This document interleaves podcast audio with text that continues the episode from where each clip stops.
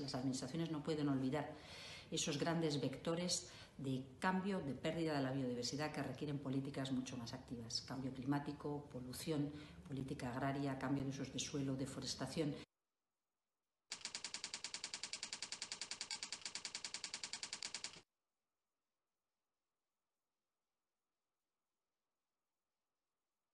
Hola Guillermo, ingeniero de montes, subdirector adjunto en política forestal. Muchas gracias por participar en la primera entrevista de FIR, el canal de divulgación forestal ambiental. Bueno, Miguel, muchísimas gracias por invitarme y un placer contribuir con vuestro canal de divulgación. Bueno, la primera pregunta en las circunstancias en las que estamos de confinamiento es ¿qué actividades continúan y cómo está funcionando la Subdirección General de Política Forestal?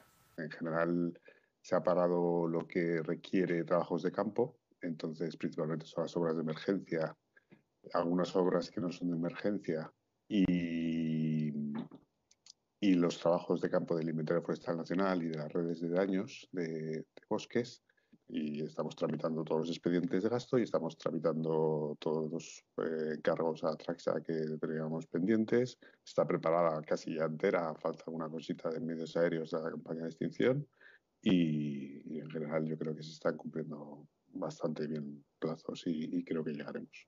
Se publicó una nota conjunta del Colegio de Ingenieros Forestales y Colegio de Ingenieros de Montes en la que pedían que se incluyese toda actividad forestal como una actividad esencial. Sí, eh, la verdad es que hemos preparado varios borradores, porque es verdad que había como cierta indefinición y creaba cierta inseguridad jurídica el, el decreto al no establecer explícitamente cuáles eran los sectores económicos que deberían de, de considerarse esenciales y por tanto podían proseguir su actividad. Eh, también ha habido ahí varias, hubo una modificación del Real Decreto donde se estableció también una declaración responsable, que yo creo que era otro instrumento para poder eh, ofrecer a las empresas que quieren continuar, que consideran que son esenciales, poder continuar con los trabajos. Así, al final no, ha habido ninguna nota aclaratoria por parte del Ministerio de Transición Ecológica y Reto Demográfico, es el que pertenece ahora a la Subdirección General de Política Forestal, aunque todavía no está aprobado el Real Decreto de Estructura de este Ministerio.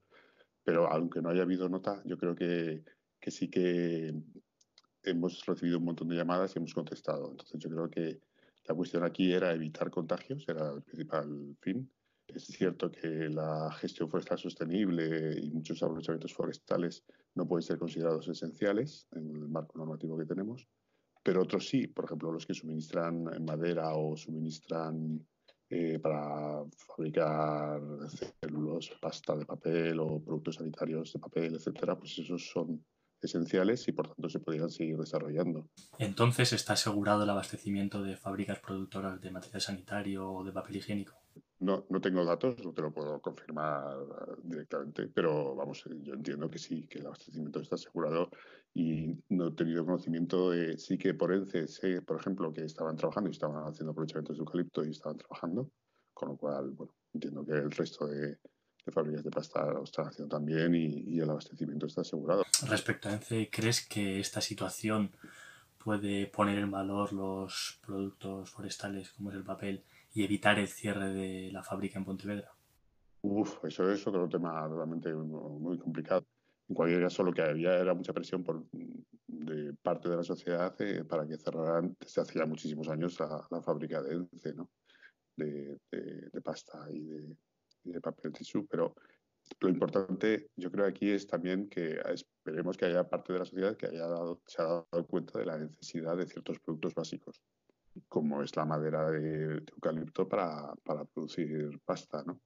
Yo creo que eso es así y, y, es necesario que todo el mundo se dé cuenta que es necesario tener plantaciones de eucalipto. Cuanto mejor gestionadas, mejor. Y por supuesto, siempre que no estén sustituyendo especies, que eso desde hacía muchos años no se hace, ¿no? Nadie pone, incluso cuando hay un incendio, si tenías un robledal, una carballera, pues no puedes, no puedes eh, cambiar de la especie y no está permitido, ¿vale? La política forestal va a cambiar del Ministerio de Agricultura al Ministerio de Transición Ecológica. ¿Va a suponer esto un cambio de la política forestal hacia una política más conservacionista? Yo creo, eh, yo creo, yo creo que no, ¿vale? Yo creo que en general, aunque ahora mismo la política forestal es una subdirección general de forestal, en los criterios que tenemos o, que, que, siempre a nivel técnico hemos establecido, son los de una política forestal coherente con, con lo que es la gestión forestal sostenible. Eso, tanto en agricultura como en medio ambiente, se ha fomentado, se ha desarrollado y se ha implementado. Eh, como decía antes, eh, tanto en agricultura como en medio ambiente hemos trabajado en la misma línea. Se han aprobado, por ejemplo, la definición de gestión forestal sostenible a nivel europeo en el seno de Forest Europe, en el que España estaba participando.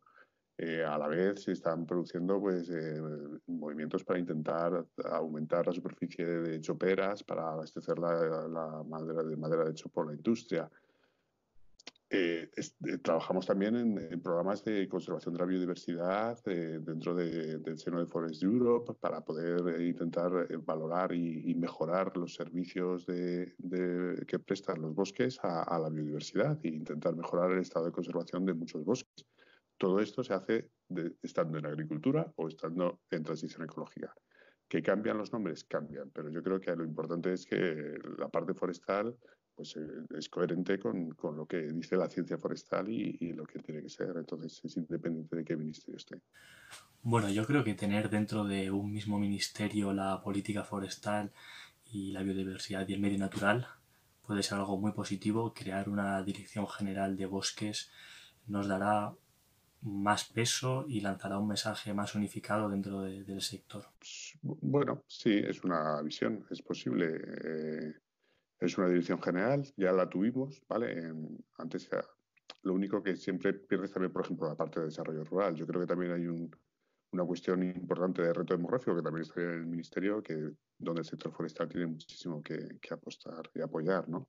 También tenemos el tema de la bioeconomía, donde también el sector forestal.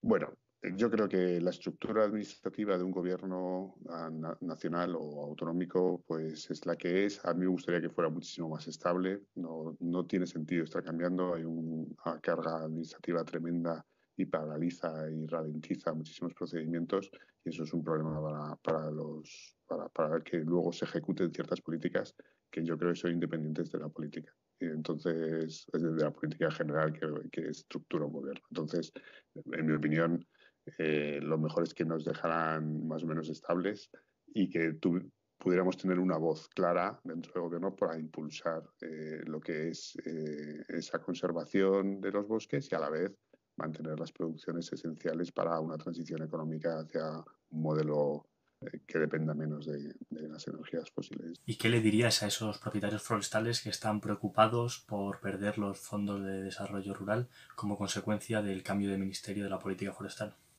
No, no, eso es, lo que decía al principio. O sea, no eh, es, eh, es, totalmente independiente. No va a haber pérdida. La política agrícola común establece unas importantísimas medidas de apoyo al sector forestal que forma parte del territorio agrario, del territorio rural, y ahí se van a mantener.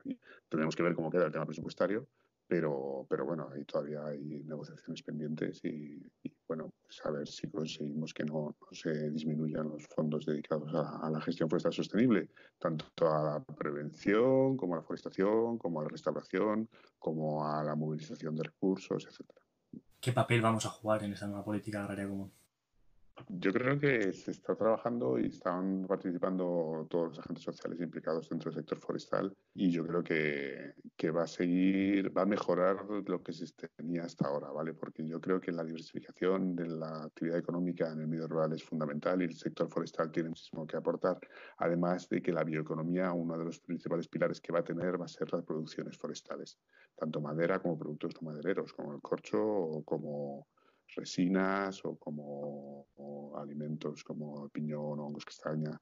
También quería preguntarte por el encargo plurianual que realizáis para la campaña de extinción de incendios del verano. Quería saber cuál es la dotación que tenéis para el curso 2020-2024. Pues mira, los, eh, bueno, no solo los de extinción, es de prevención y extinción. Desde el año 93 eh, funcionan con un encargo a, la empresa eh, pública Traxa, ¿vale? es un medio propio de administración, pues funciona un encargo que, ha ido variando bastante a lo largo de los años debido al, progreso y a la formación y cada vez mejor especialización que tienen estas personas que están trabajando contra los incendios forestales. Entonces, el encargo que tenemos actualmente acaba en mayo del 2020 y ya tenemos preparado y ya está aprobado el encargo que sustituirá al vigente. Son cuatro años, como bien dices. Yo creo que son unos 40 millones de euros al año. Entonces es una apuesta importantísima por mantener un servicio que creemos que es muy importante para la extinción de incendios. ¿no? Es apoyo a las comunidades autónomas, son 10 bases que tenemos en...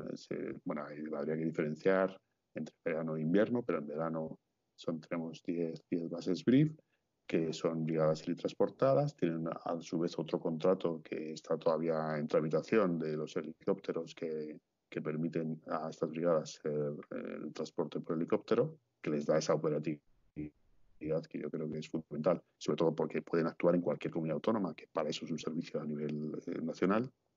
Y, y, lo tenemos ya, ya preparado y el 1 de mayo empezarán.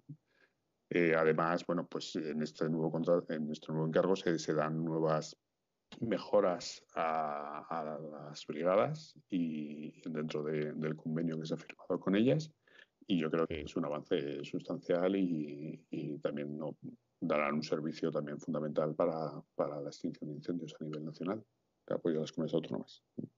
Son aproximadamente 600 personas, no llegan. ¿Es también Traxa la encargada de realizar las obras de emergencia producidas por la DANA? Declaramos emergencias para restauración de incendios o también hemos visto que para ciertas eh, inundaciones y avenidas eh, que han destruido eh, infraestructuras básicas para lo que es la gestión forestal e incluso para prevenir incendios, pues necesitamos restaurarlas y en el caso de las danas ha sido por eso y estamos trabajando en pistas forestales para recuperar su funcionalidad.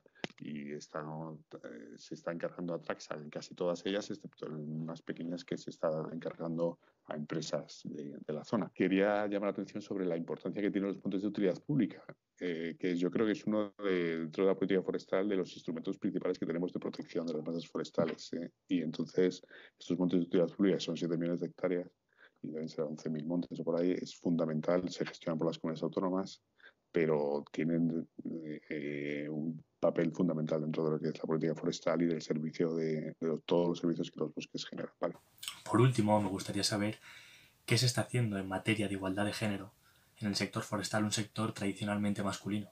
Sobre temas de igualdad y, de género, es verdad que el desequilibrio que hay en el sector forestal, eh, la actividad, digamos, CENAE 02 ¿no? de silvicultura, pues es muy grande. ¿no? Esto es tradicional y es a nivel internacional, se da en todo, en todo el mundo. Y bueno, poco a poco yo creo que sí que eh, estamos haciendo ciertas iniciativas de, de mejorar lo que es eh, tanto el acceso a la información, tanto como es la formación, como es la digitalización, para ayudar a que, la mujer, que, tiene un papel importantísimo, fundamental, yo creo, ¿no? Eh, dentro del medio rural, pues pueda acceder a, ciertos trabajos que hasta ahora no lo ha hecho. En esa línea, pues estamos trabajando. Yo creo que la formación es fundamental, la digitalización, el facilitar eh, ese acceso, el dar a conocer y que se sepa lo que hay que hacer, ¿no? Y que las empresas se den cuenta que para muchísimos trabajos eh, puede, para todos, puede valer tanto un hombre como para una mujer para hacerlos. Y en eso estamos trabajando. Yo creo que la apuesta es fuerte, es decidida y, poco a poco esos índices ¿no? de, de, cuántos hombres y mujeres se están dedicando a este sector, pues poco a poco se irán igualando. Esperemos que, que sea así yo creo que vamos por buen camino y, creo que es fundamental que para solucionar ciertos problemas o, es así o, no se conseguirán solucionar. Eh, bueno, Guillermo, muchísimas gracias por haber participado y por haberte tu predisposición ha sido total, así que un placer poder hablar contigo y espero que vaya todo genial en la política forestal para los próximos años y de nuevo muchísimas gracias. Un placer. Gracias a vosotros y animaros. De verdad que esta profesión es estupenda y merece la pena implicarse, preguntar, estar atentos y, y contribuir, porque desde luego tenemos muchísimo que aportar.